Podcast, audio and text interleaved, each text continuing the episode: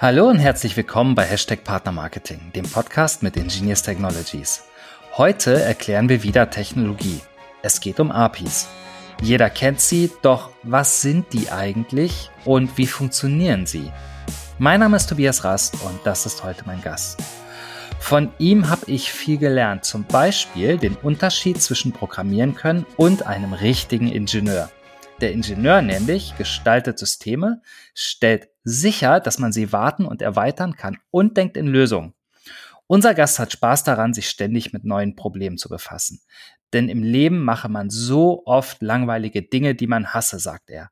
Aber als Ingenieur, da wiederhole sich nichts. Also, das Perfect Match, um uns Technologie zu erklären. Ich freue mich. Herzlich willkommen, Frank Schmidt. Hallo. Frank, cool, dass es geklappt hat. Ich, ich freue mich. Ja, ich auch. Ich freue mich auch. Endlich mal so lange, lange habe ich drauf gewartet. Dann lass uns direkt einsteigen. Was ist eine API? Also, ähm, holen wir mal aus. Nein, also im allereinfachsten, in der allereinfachsten Erklärung ist eine API eine Schnittstelle zwischen zwei Computern. Also sie beschreibt, wie zwei Computer sich miteinander unterhalten können. Ähm, das äh, Pendant dazu, das wir so in unserem alltäglichen Leben benutzen, ist die grafische Benutzeroberfläche. Das ist die Schnittstelle zwischen dem Mensch und dem Computer. Ähm, es gibt auch Computer, die diese Schnittstelle benutzen, das ist aber, kommt aber äußerst selten vor. Ähm, deswegen gibt es APIs, die ähm, ermöglichen es, Computern miteinander zu, äh, zu sprechen ähm, Daten auszutauschen und äh, die haben bestimmte Eigenschaften. Nun ist es aber so, ähm, wenn ich das, eine API beschreibe als Schnittstelle zwischen Computern, ist das sehr abstrakt. Und wenn wir in unserem, in unserer alltäglichen Arbeit und äh, mit unseren Kunden oder du und ich den Begriff API verwenden, dann meinen wir meistens Web-APIs oder noch äh, detaillierter REST-APIs.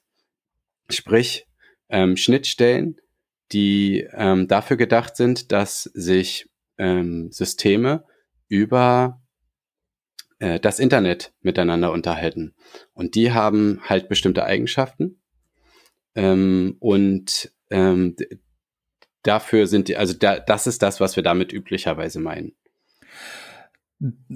Dann lass uns da doch direkt mal weiter einhaken. Ähm, du hast es schon so ein bisschen angedeutet. Warum arbeite ich denn mit APIs oder warum arbeitet man mit APIs? Was ist denn der Sinn dahinter?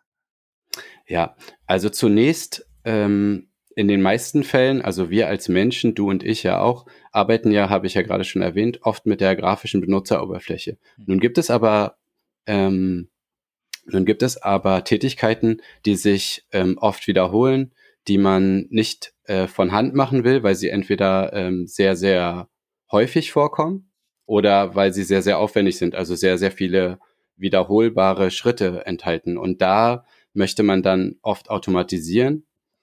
Und äh, dafür eignen sich dann eben sogenannte APIs, also diese APIs, von denen wir gerade reden, ähm, nämlich zur Automatisierung von Prozessen, die wir als Menschen nicht mehr selbst äh, ausführen wollen, sondern die wir eine Maschine erledigen lassen wollen. Ähm, ein typisches Beispiel dafür, ähm, das bei uns ähm, bei uns äh, oft vorkommt, ist die Sales-Validierung. Das ist so der, der Klassiker. Das heißt, äh, wir haben ähm, übers Tracking Sales erfasst und mhm. äh, die sind auch geratet worden bei uns im System, was auch immer das bedeutet, könnt ihr in einem anderen Podcast hören.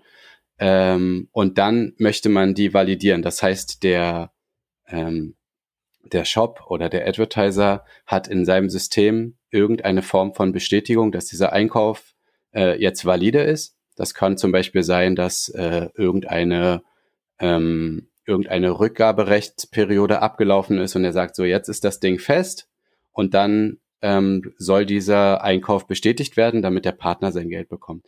Und das ist typischerweise gerade bei großen Kunden ein äh, Prozess, den möchte kein Mensch machen. Das heißt, da gibt es einen Computer, der äh, erfasst, dass diese Einkäufe jetzt valide sind und möchte dann mit dem Ingenious-System sprechen und ihm sagen, diese Einkäufe hier bitte alle einmal bestätigen. Und äh, dafür wird dann üblicherweise eine API benutzt. Genau, da gibt's dann äh, Spezifikationen. Ich finde, das ist eine, ähm, Entschuldigung, dass ich einhake. Ich mhm. finde, das ist eine sehr, sehr schöne Zusammenfassung. Also eigentlich benutzen wir die APIs für Arbeiten, die wir als Menschen nicht machen wollen, weil wir keine Lust drauf haben. Einfach weil es sich wiederholt, weil es weil es ein blöder Job ist, so sozusagen diese ganzen Klickaffen-Jobs, die die wir alle wahrscheinlich äh, kennen und die wir alle wahrscheinlich schon ein oder zweimal machen mussten in unserem Leben oder in unserer Karriere. Ähm, ja, es geht bis hin zur Unmöglichkeit. Ne? Also wenn du 100.000 Einkäufe validieren wolltest mit einer grafischen Benutzeroberfläche, da bist du dann eine Weile beschäftigt. Stimmt. Wir haben das, wir haben das tatsächlich früher im Team gemacht. Wir haben gesagt, oh, das ist eine große Menge. Äh, guck mal, äh, wir, wir sind zu fünft. Jeder nimmt keine Ahnung 50 Stück oder irgendwas. Dann ist es für jeden Einzelnen erträglich, äh, weil einer alleine dem dem wollten wir bestimmte Arbeiten gar nicht zumuten.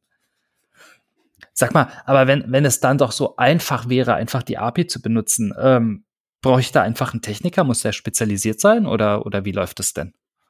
Naja, also ähm, grundsätzlich äh, glaube ich, also ich persönlich äh, sage ja immer, Informatik so an sich ist ja sowieso nicht besonders schwer, ähm, sondern das Ingenieurswesen ist äh, die Herausforderung. Ähm, ich, also ich habe bisher äh, noch sehr wenige Menschen kennengelernt, die nicht in der Lage sind, ähm, dann so eine API auch zu benutzen. Allerdings ähm, gibt es da natürlich ein paar Hürden, weil das ist ja schon eine technische Schnittstelle. Also man muss mal erlernt haben, wie man das aufrufen kann oder benutzen kann, dann kann auch ein Mensch das verwenden. Es ist allerdings dafür auch nicht gedacht. Also das haben wir ja gerade gesagt. Es ist schon dafür gedacht, dass Maschinen sich unterhalten. Deswegen folgt es bestimmten Standards. Ähm, oder, also ein Beispiel, wenn du als Mensch etwas ähm, tun willst, wie jetzt so eine Sales-Validierung, aber keine, also die Menge aber zu groß ist, um es über die ben grafische Benutzeroberfläche zu machen. Dann würdest du dir ganz normal wünschen, wie alle anderen oder erwarten, dass es etwas gibt, wo du eine Datei hochladen kannst, wo du diese, ne, wo du also eine große Liste von ähm, hm.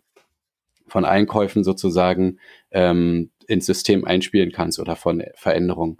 Ähm, das ist ein Datenformat, das Menschen verstehen und lesen können und ähm, das hat eine bestimmte Struktur und es ist besonders gut darauf ausgelegt, eben, dass Menschen es bearbeiten, ähm, Menschen es lesen können und äh, hat aber eben Ei Eigenschaften, die so eine grafische Benutzeroberfläche oft nicht hat, nämlich dass es trotzdem große Mengen an Daten äh, erfassen und verarbeiten kann.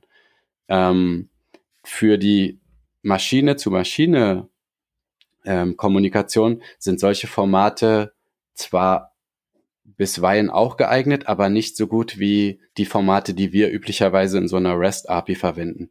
Ähm, weil beispielsweise ähm, so eine Excel-Datei oder eine CSV-Datei, die ist ja in Zeilen und Spalten organisiert, hat mhm. dann aber keine Tiefe in ihren einzelnen, also in einer Zelle kannst du nicht wieder eine andere Zelle verstecken, also ein strukturiertes Objekt reintun sozusagen. Also da, da fehlt es dann an der Tiefe und das gibt bestimmte, äh, das hat bestimmte Einschränkungen zur Folge, die dieses Format hat. Und in so einer, äh, in so einem JSON Dokument oder XML-Dokument. Das sind die Formate, die typischerweise so REST-APIs benutzen, wobei XML schon eher ein bisschen veraltet ist. Ähm, da hast du dann eben diese Tiefe und ähm, auch eine sehr klare Struktur. Das heißt, für die Verarbeitung ähm, von Maschinen ist das sehr, sehr gut geeignet. Für einen Menschen allerdings ist das schwer lesbar. Und vor allem, wenn man nicht täglich damit zu tun hat. Also äh, mhm. mir fällt das jetzt relativ leicht, sowas zu lesen, aber jemand, der noch nie oder selten mit solchen Formaten äh, zu tun hatte, der äh, kann sich da schon recht schwer tun. Lass uns bei diesem Thema mal bleiben. Also du hast jetzt schon einmal ganz kurz erklärt, so im Wesentlichen den Unterschied zwischen einem Export, weil ein Export ist eine Tabelle, eine CSV oder eine Excel, also eine Tabelle, wie wir sie kennen aus der Schule, ähm, hat zwei Dimensionen fertig aus die Maus. Und dann gibt es noch eine REST-API und die REST-API hat anscheinend, arbeitet mit so, so Dingen wie JSON und hat so etwas wie, du hast gesagt, strukturierte Objekte. Beschreibe mal ein bisschen JSON und strukturierte Objekte, damit wir auch ein bisschen Gefühl kriegen, was die REST-API von einem einfachen CSV-Export unterscheidet. Ja, ähm, kleinen Moment. Ähm, also, strukturierte Objekte. Stell dir Folgendes vor. Du hast ein, ähm, du hast ein, nehmen wir mal ein Objekt aus dem, äh, äh, aus unserem Business und äh, zwar eine Conversion. Ähm, wenn du eine Conversion hast, dann kann in der Conversion, also die Conversion, einen Warenkorb enthalten. Und ein Warenkorb kann mehrere Elemente enthalten. Und zwar theoretisch beliebig viele.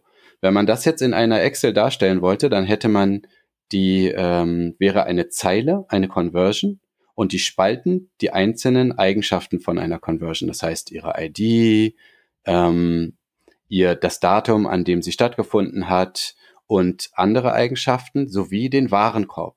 Der Warenkorb allerdings braucht ja wieder für jeden Eintrag des Warenkorbs einzelne Spalten. Da du aber nicht weißt, wie viele von diesen Spalten es gibt, weil es unterschiedliche, also wie, wie viele Warenkorbeinträge es gibt, weißt du auch nicht. Also nehmen wir an, ein Warenkorbeintrag hätte vier Spalten, müsstest du bei drei Einträgen ja, na, vier mal drei, zwölf Spalten hinzufügen zu deinem Dokument. Aber du weißt ja nicht, wie viele es sind. Das heißt, du musst dir irgendwie überlegen, wie du diesen Warenkorb jetzt in deiner Excel irgendwie reinkriegst, ähm, ohne ihn sozusagen strukturiert. Also strukturiert heißt ja in der Excel, dass jedes, jede Eigenschaft eines äh, Objekts, also der Eigen, jede Eigenschaft des Warenkorbs, würde eine Zelle erhalten.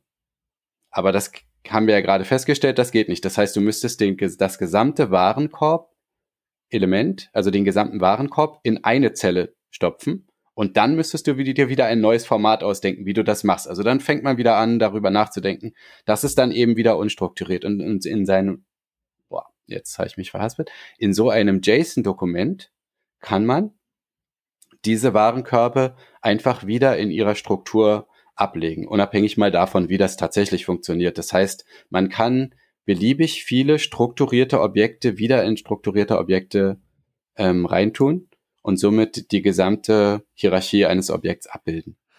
Das heißt, ich muss mir das so ein bisschen vorstellen wie Kapitel, Unterkapitel, Unter Unterkapitel, dass ich so einfach sagen kann, ähm, ich habe Ebene 1, Ebene 2, Ebene 3 und wenn ich unter Ebene 3 noch Ebene 4 oder Ebene 5 brauche und die jeweils Unterpunkte haben oder eine einzelne Liste haben, dann kann ich das so, so ineinander verschachteln, so wie wir nicht, äh, keine Ahnung, wie wenn ich meine Masterarbeit schreibe, da, da habe ich ja auch eine Struktur im Dokument. Genau. Und Während man eben, habe ich ja schon gesagt, man kann das natürlich auch irgendwie in einer Excel abbilden, aber was dir verloren geht, ist eben die, die Metainformation zu dieser Struktur. Ähm, das erklärt sich am besten so. Wenn du ähm, ein Datum hast, dann in einer Spalte in Excel, dann kannst du dieser Spalte, äh, in einer Zelle, Entschuldigung, dann kannst du dieser Zelle sagen, das ist ein Datum. Und eine Maschine kann dann diese Zelle nehmen und sagen, ah, das ist ein Datum und weiß, wie das zu interpretieren ist. Jede Maschine, die weiß, wie eine Excel zu interpretieren ist, weiß, dass diese Zelle ein Datum enthält und weiß, wie sie damit umgehen kann. Jetzt sind wir wieder bei unseren Warenkörben. Wenn ich etwas erfinde, wie ich meinen Warenkorb in einer Zelle ablege, dann weiß keine Maschine auf dieser Welt, der ich das nicht speziell beigebracht habe, wie ich jetzt diesen Warenkorb da dargestellt habe. Genau. Was ist und der Produktname? Was ist die Anzahl? Was ist die Produktnummer? Genau, was ist der Preis? Und was für ein, was ist der Preis eigentlich für ein Datumsform, äh, für ein Datenformat? Also ist das hm. eine, ein, eine äh, Zahl oder ist das ein Datum oder ist das eine Zeichenkette? Ja, also diese Dinge gehen dann verloren, wenn man die Struktur halt nicht mehr abbilden kann. Ah, verstehe. Das heißt, wenn ich jetzt die Schleife wieder zurück, ähm, zurück äh, binde, ähm, wenn ich mit Shops rede, ähm, die sagen ja oft sehr pauschal ans Anforderungen an APIs. Eigentlich sagen sie, sagen sie so zwei Sachen. Das erste ist, sie soll gut verarbeitbar sein. Damit meinen sie wahrscheinlich auch gut zugänglich, also gut zugänglich und verarbeitbar sein. Und sie soll äh, die wichtigen KPIs enthalten. Oder kannst du noch mal ganz kurz sagen, was das aus einer technischen Sicht bedeutet? Äh, die wichtigen KPIs enthalten. Da bin ich jetzt gerade. Ja, also ein Shop ähm, sagt die wichtigen KPIs. Also zum Beispiel, sie wollen äh, täglich die Statistiken haben und da wollen sie alle Sales, alle Klicks, alle Ad Impressions und von welchen Publishern die kommen äh, drin haben. Also ah, ja. so, als Beispiel, das ist jetzt ein Set an KPIs. Es gibt natürlich auch noch andere KPIs.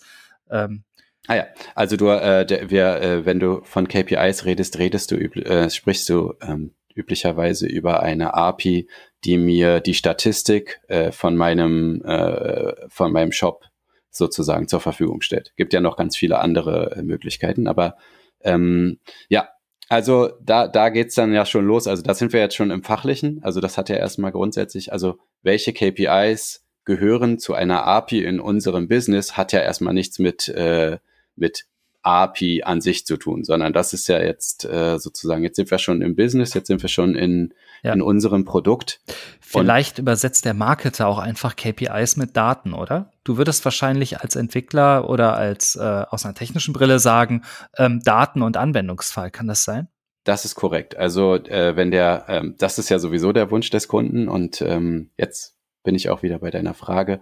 Natürlich, also ähm, im besten Falle ähm, soll eine API, wenn ein Produkt eine API anbietet, und das sollten sie alle tun, dann äh, sollte diese API alle Zugriff auf alle Informationen äh, gewährleisten oder geben, die man äh, im System finden kann, also die mir gehören. Meine Daten möchte ich natürlich alle über die API zugänglich haben und im besten Fall sogar noch mehr. Also dann sind wir wieder bei dem echten äh, KPIs, nämlich äh, die Aufbereitung der Daten. Ne? Also die Daten roh äh, ist eine Sache und die aufbereiteten Daten in äh, verschiedenen Formen sind eine andere.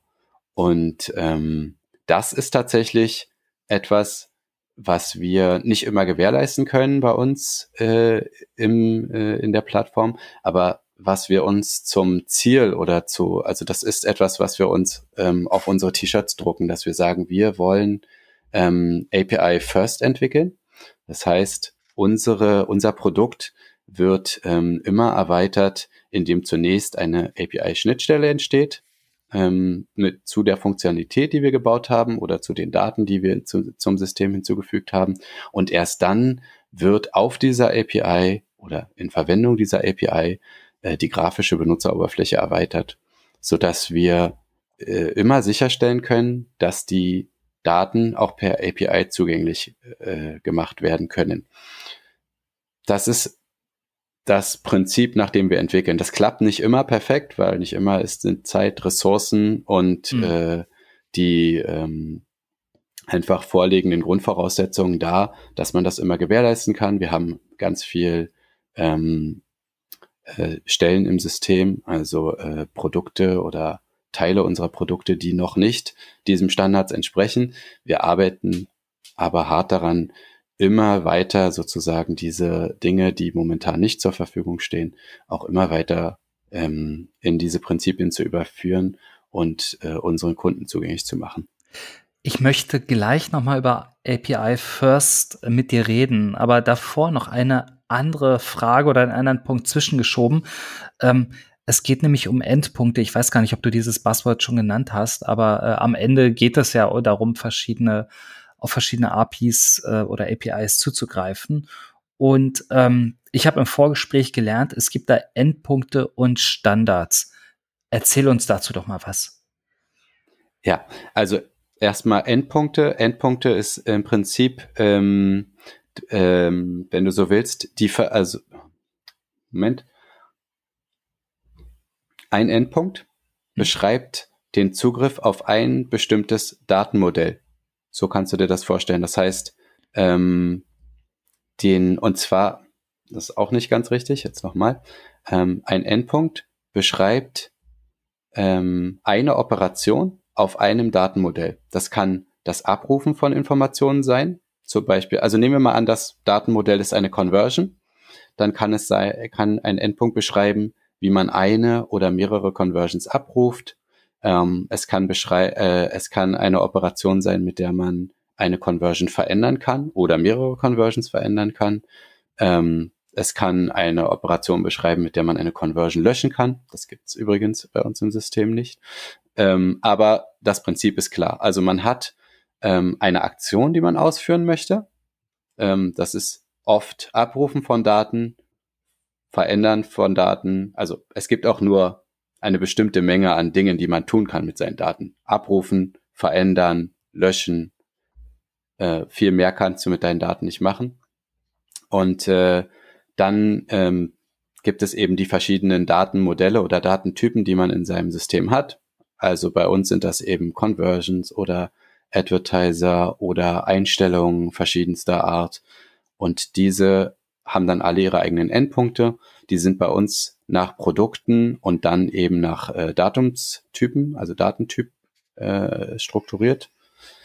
Ähm, und äh, so kann man sich da zurechtfinden. Und üblicherweise ähm, so eine, ist so eine REST-API ähm, hat halt eine bestimmte Struktur, die folgt äh, gewissen Standards.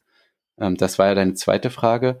Ähm, Im Prinzip ist eine REST äh, ist die REST-Spezifikation, also die, das heißt übrigens Representational State Transfer und möchte meinen, dass äh, also dass dieses dieser Begriff beschreibt im Prinzip, dass man die Repräsentation eines Objekts über die, die Schnittstelle ähm, transferiert.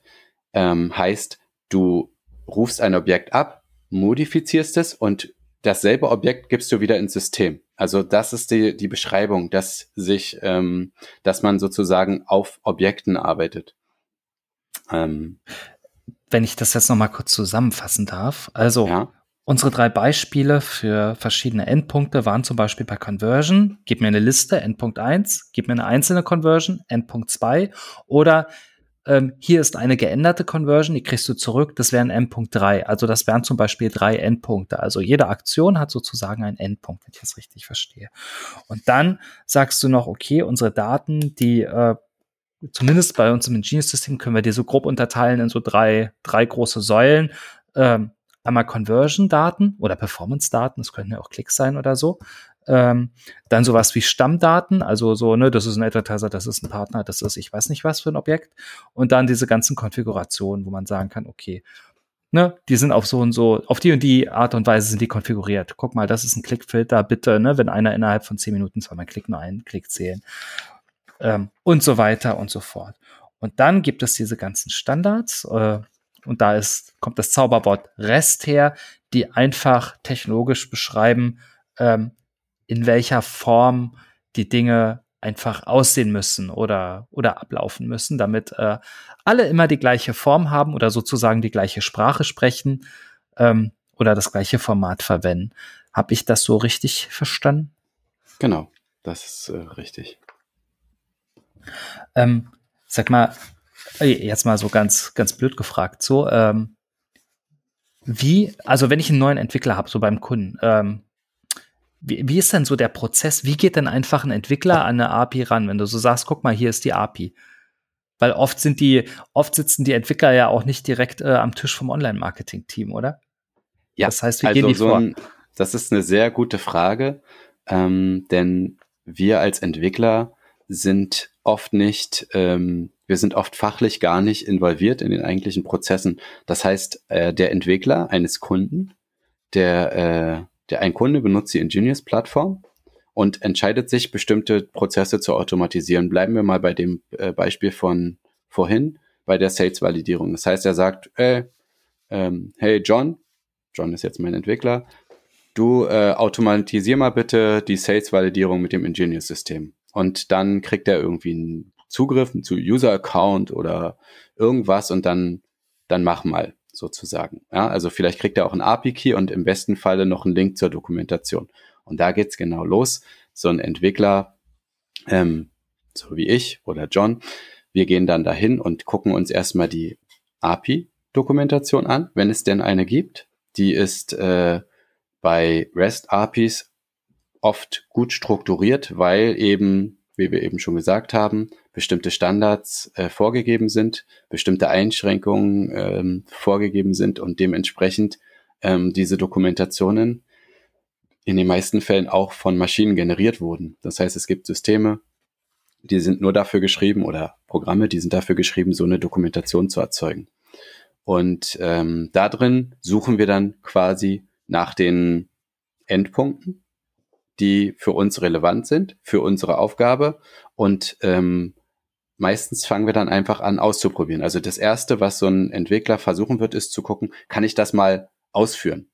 einfach mal ausführen. Obwohl wir ja vorhin gesagt haben, eigentlich ist das ja für Maschine zu Maschine, also eigentlich soll das so eine Maschine ausführen.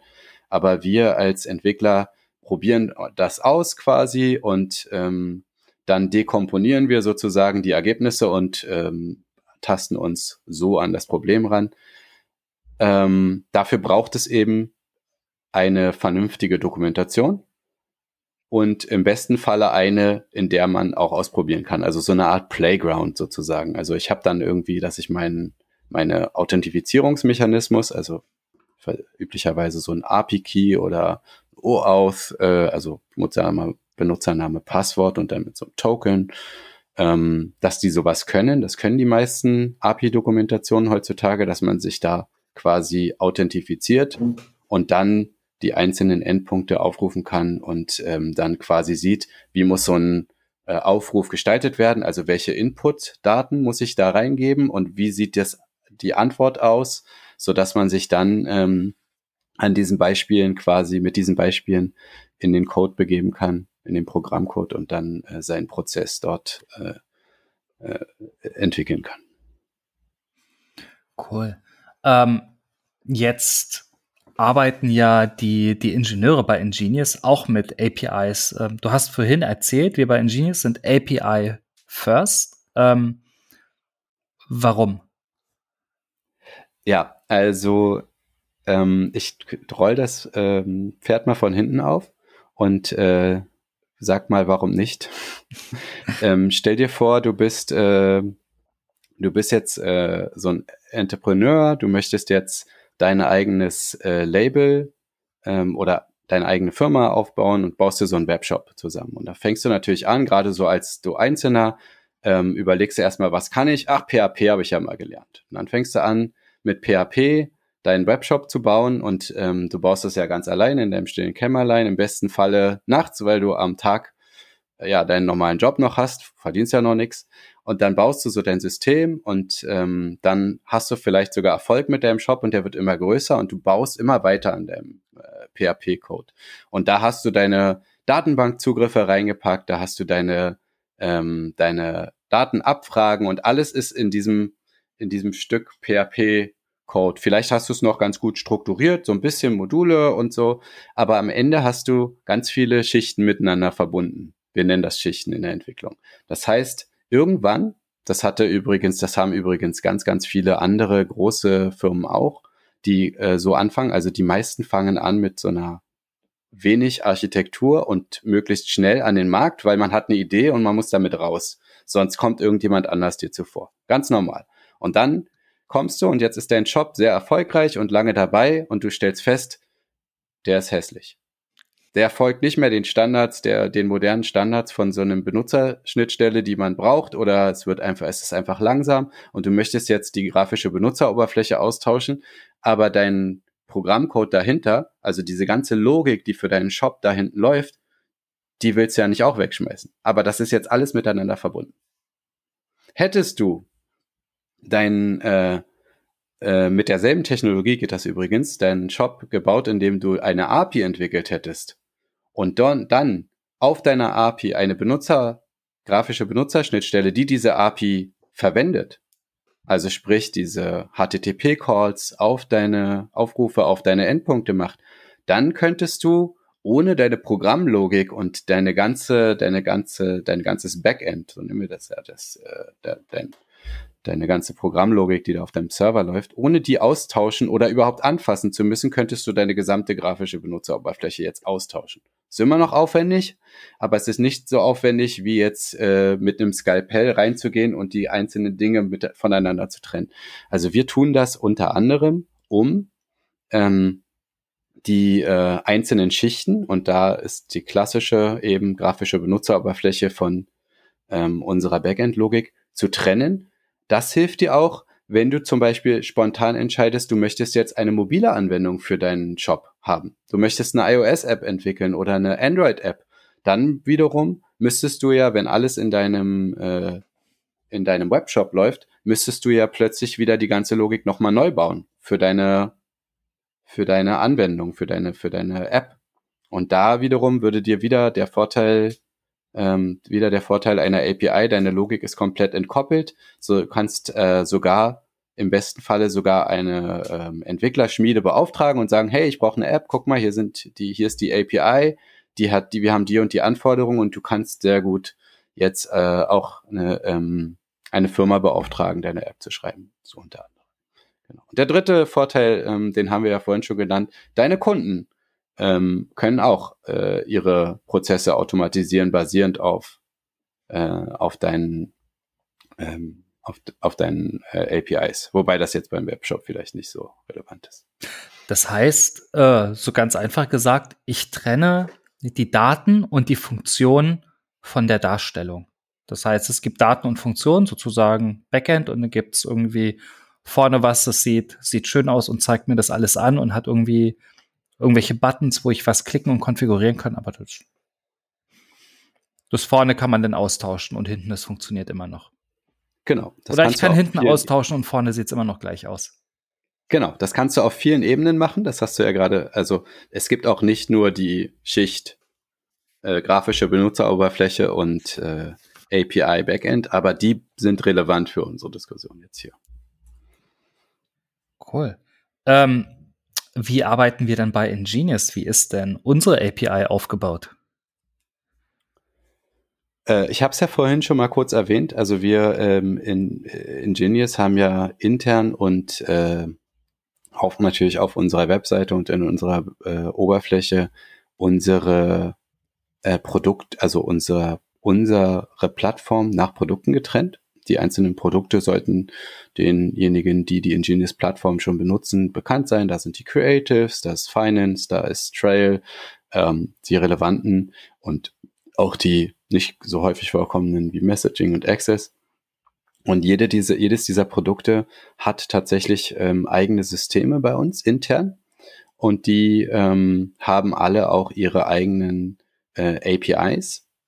Und historisch waren die auch, ähm, haben die auch sozusagen, also da gibt es Unterschiede, die wir nicht äh, so schön finden. Ähm, das heißt, die einzelnen Produkte sind teilweise auf, äh, mit ein bisschen unterschiedlichen Konzepten entwickelt worden, so dass sich nicht alles so elegant und äh, einheitlich anfühlt. Ähm, und das hat man gemerkt und wir haben jetzt in, äh, uns äh, vorgenommen, äh, das alles besser zu vereinheitlichen und haben demnach äh kürzlich erst unsere API-Dokumentation überarbeitet und uns dabei auch nochmal ähm, viele, viele Schnittstellen angeguckt und geschaut, ob wir dort ähm, Angleichungen und äh, Vereinheitlichungen vornehmen können. Ähm, vieles ist auch schon über die letzten Jahre vereinheitlicht worden, aber es gibt eben noch Stellen, die, ähm, die sind es nicht. Jetzt allerdings hat zumindest erstmal der Entwickler, der mit dem Ingenious API konfrontiert wird, eine einheitliche ähm, gemeinsame API-Dokumentation, die ähm, jetzt auch äh, den Standards entsprechen eben äh, auch als Playground benutzt werden kann. Ähm, das ist ganz, ganz neu. Freue ich mich auf jeden Fall, dass wir das äh, geschafft haben für unsere Entwicklerkollegen. Ähm, und da arbeiten wir fieberhaft und immer fortwährend dran, dass wir da einheitliche äh, Schnittstellen für unsere äh, Entwicklerkollegen zur Verfügung stellen können, weil wir eben auch selber den Schmerz kennen, wenn es nicht einheitlich ist oder ähm, schwer verständlich ist oder eben nicht diesen Standards folgt, ähm, die man erwarten würde. Also bei Ingenious, erstens, es ist überhaupt eine API da und so ziemlich alle Daten, aber auch alle Konfigurationen oder, oder Objekte kann man bei uns per, per API ansprechen. Ich sage jetzt ansprechen, du hast ja vorhin schon gesagt, ne? Lesen, ändern, löschen. Ähm, sie sind mittlerweile weitgehend einheitlich und es ist dokumentiert. Das heißt, unsere Kunden könnten zum Beispiel, äh, wenn sie wollten, ein ganz eigenes UI bauen. Wenn sie sagen, sie haben keine Lust auf unser UI, dann bauen sie einfach ein eigenes äh, und machen das so. Ja, also ist jetzt vielleicht nicht der klassische Anwendungsfall, mhm. aber äh, das könnten sie tun, ja. Also es wäre auch mal schön zu sehen, wie äh, unsere Kunden ein, also wie die sozusagen eine UI bauen würden, ähm, nach, nach dem, wie sie die, also so wie sie die Plattform benutzen. Ja, wir bauen ja die äh, UI für viele, viele, viele verschiedene Anwendungsfälle, mhm. für Netzwerke, für ähm, für Partnerprogramme, für ähm, verschiedenste, also wir haben ja sogar äh, schon Cashback-Systeme auf unserem, auf unserer Plattform laufen lassen. Da, äh, es wäre schön mal zu sehen, wie eine UI aussieht, die sehr auf einen speziellen äh, Anwendungsfall äh, gemünzt ist.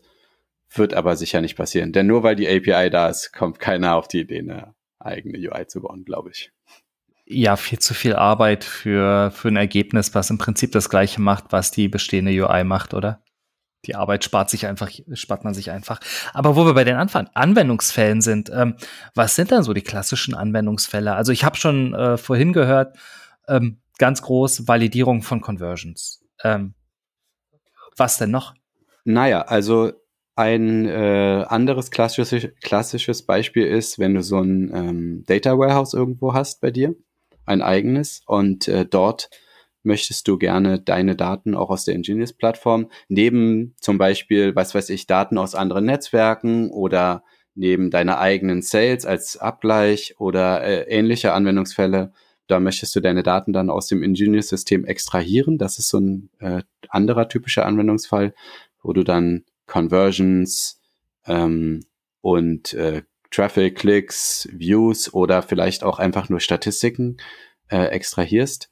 Ähm, weiter äh, arbeiten wir zum Beispiel mit ähm, Partnern wie Funnel.io an Integrationen, wo das dann quasi ähm, als ein Standard ähm, möglich ist. Also das heißt, du kannst zu Funnels gehen, sagen, ich habe hier eine Datensenke, irgendwie, was weiß ich, äh, BigQuery oder irgendeine andere irgendeine andere Form von Data Warehouse und dann habe ich hier eine Datenquelle, das wäre dann Ingenious und sagst, du verbindest die dann einfach noch miteinander. Das heißt, du musst da nicht mal mehr die API benutzen, weil ähm, Funnel ähm, dort eine Integration gebaut hat und du kannst dann eine Verbindung zwischen zwei Systemen einfach ähm, herstellen, indem du ein paar Felder ausfüllst und ein paar äh, Dropdowns auswählst. Genau. Solche Fälle gibt es auch. Ähm, und dann ähm, ein weiterer Fall, der typischerweise nur einmal vorkommt bei, für jeden Kunden oder für verschiedene Kunden, ist Migrationen. Migrationen, also du hast ein bestehendes System, entweder ein proprietäres oder kommst von einem anderen, äh, von, äh, von einem anderen Technologieprovider und möchtest jetzt zu Ingenious wechseln und jetzt musst du deine ganzen Partnerprogramme und deine ganzen Advertiser und Kampagnen und Werbemittel und du musst alles irgendwie ins System bringen. Und jetzt äh, kann man sich vorstellen, wenn man, wenn es keine API gäbe, würde das, ist das ein unlösbare Aufgabe für größere äh, Kunden. Ne? Also wenn du drei Programme und äh, fünf Kampagnen hast, äh, dann ist es äh, vielleicht nicht so schlimm. Aber ähm, wir haben schon Netzwerke migriert und dort ähm, brauchst du Formen von äh, APIs, also verschiedenste APIs.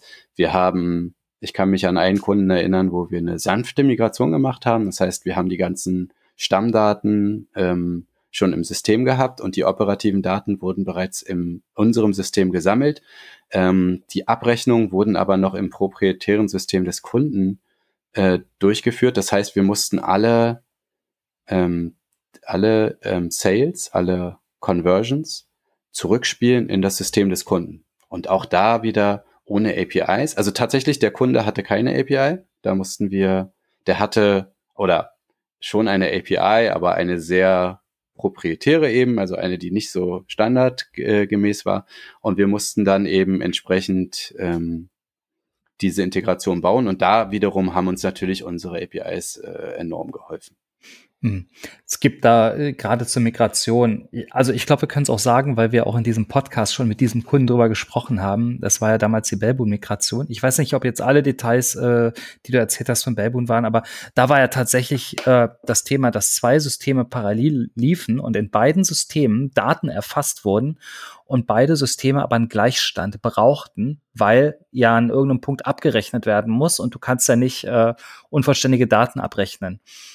Und da haben wirklich beide Systeme sich an allen Punkten, also ähm, Konfiguration, äh, Performance-Daten, Stammdaten, alles permanent äh, ähm, synchronisiert, dass sie so mit dem Verzug von, was waren das? Ich glaube, ein paar Minuten äh, halbwegs genau gleich waren. Und das war, das war ein ganz großes Ding.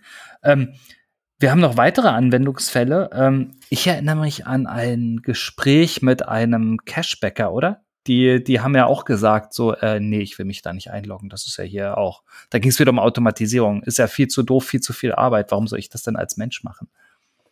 Ja, Cashbacker sind ja ähm, gerade bei uns im System so die Klassiker sind da nicht nur die Sales-Validierung, sondern da geht es äh, vor allem auch um Reklamationen. Ne? Also der klassische Fall, den der Cashbacker hat, ist, dass der Kunde sagt, aber ich habe doch eingekauft, warum ist mein Cashback nicht da? Und da ähm, sind wir dann auf der Partnerseite sozusagen, dass der Partner sagt, hey, ähm, wo ist denn das Cashback meines Kunden geblieben?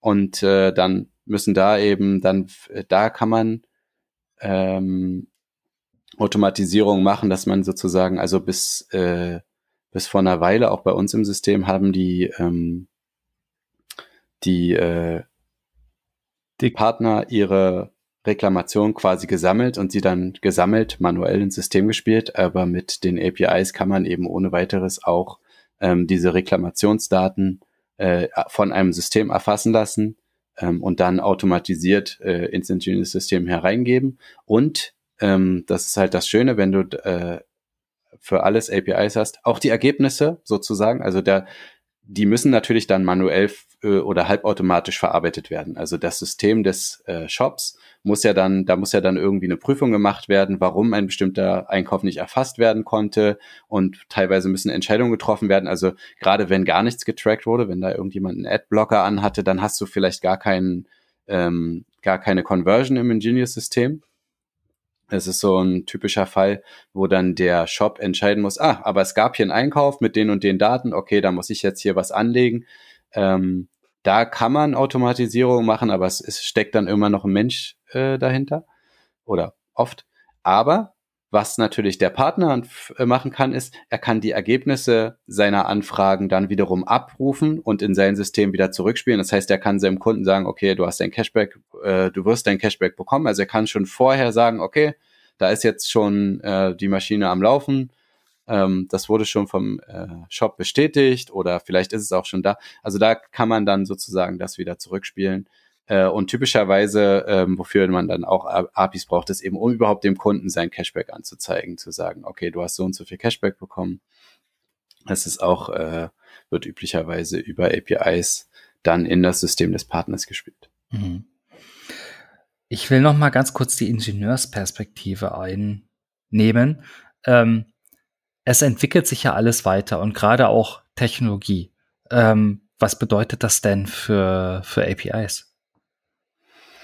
Ähm, also APIs, also jetzt äh, seit es das, ähm, den REST-Standard gibt, ähm, entwickeln sich, also es entwickelt sich schon was, also es aber grundsätzlich ist es so, dass sich seit äh, vielen Jahren der Standard ändert sich ja nicht mehr. Das heißt, die Technologie im Hintergrund kann sich verändern. Also du tauschst äh, äh, in deinem System irgendwie ähm, deine Bibliotheken aus, die du verwendest, ähm, vielleicht auch deine gesamte Servertechnologie. Also wir haben ja jetzt diese ganze Cloud-Bewegung. Ja? Ähm, früher haben wir alle noch unsere eigenen Server irgendwie in unserem äh, Keller stehen haben gehabt. Jetzt haben wir ganze Serverfarmen irgendwo und mieten da irgendwie virtuelle äh, Prozessoren und virtuellen Speicher.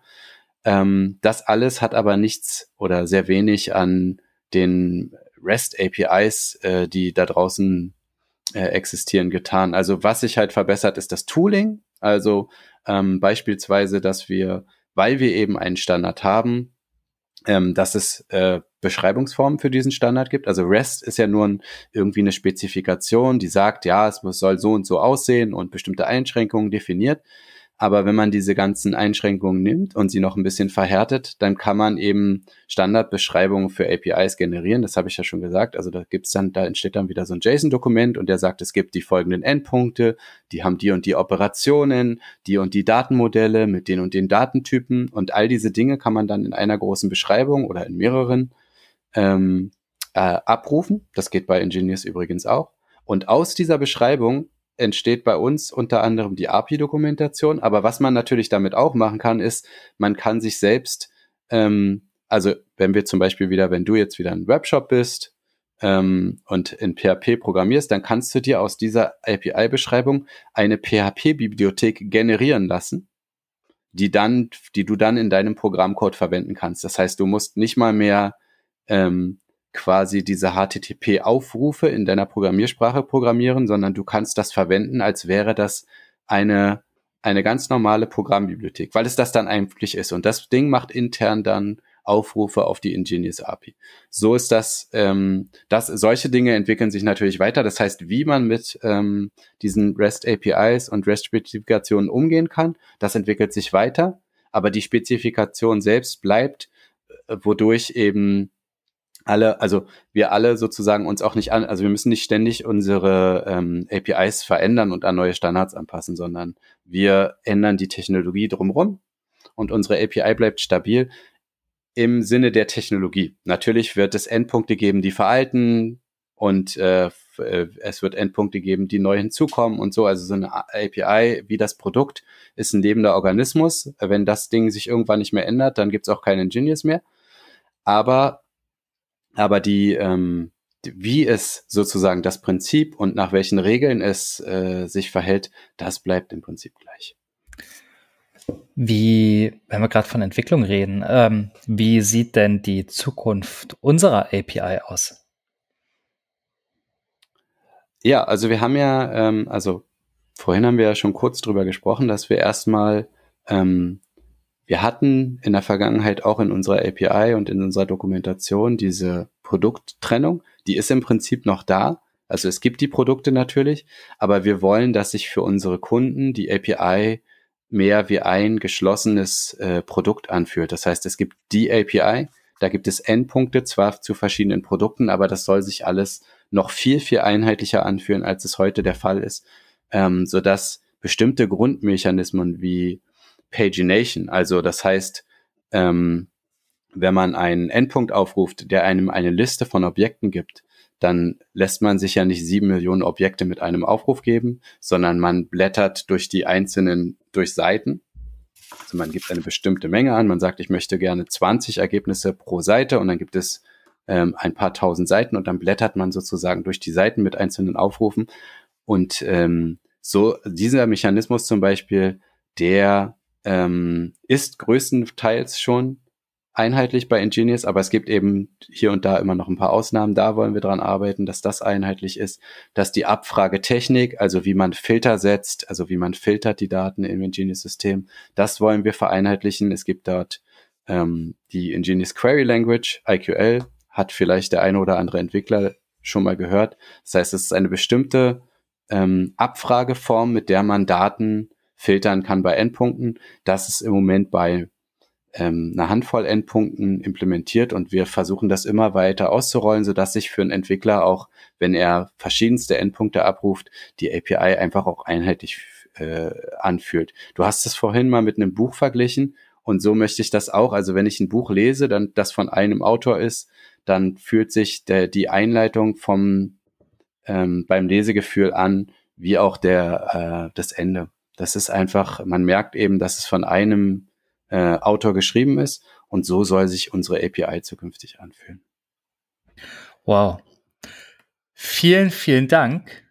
Ich habe viel gelernt, vor allem ähm, wie man umgeht mit Arbeiten, die ich als Mensch nicht mehr machen will und äh, welches Repertoire an Möglichkeiten ich da habe äh, das zu automatisieren. Zumindest wenn ich einen Entwickler an der Hand habe. Und wir haben ja auch gelernt, dadurch, dass das alles Standards sind, kann das ja eigentlich jeder, der das mal gelernt hat.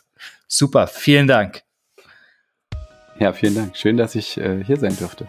Danke, Tobias. Wenn es euch gefallen hat, dann empfehlt uns gerne weiter. Ähm, lasst uns einen Kommentar da in eurer Lieblingspodcast-App, äh, bewertet uns oder lasst uns ein Like da. Bis zum nächsten Mal.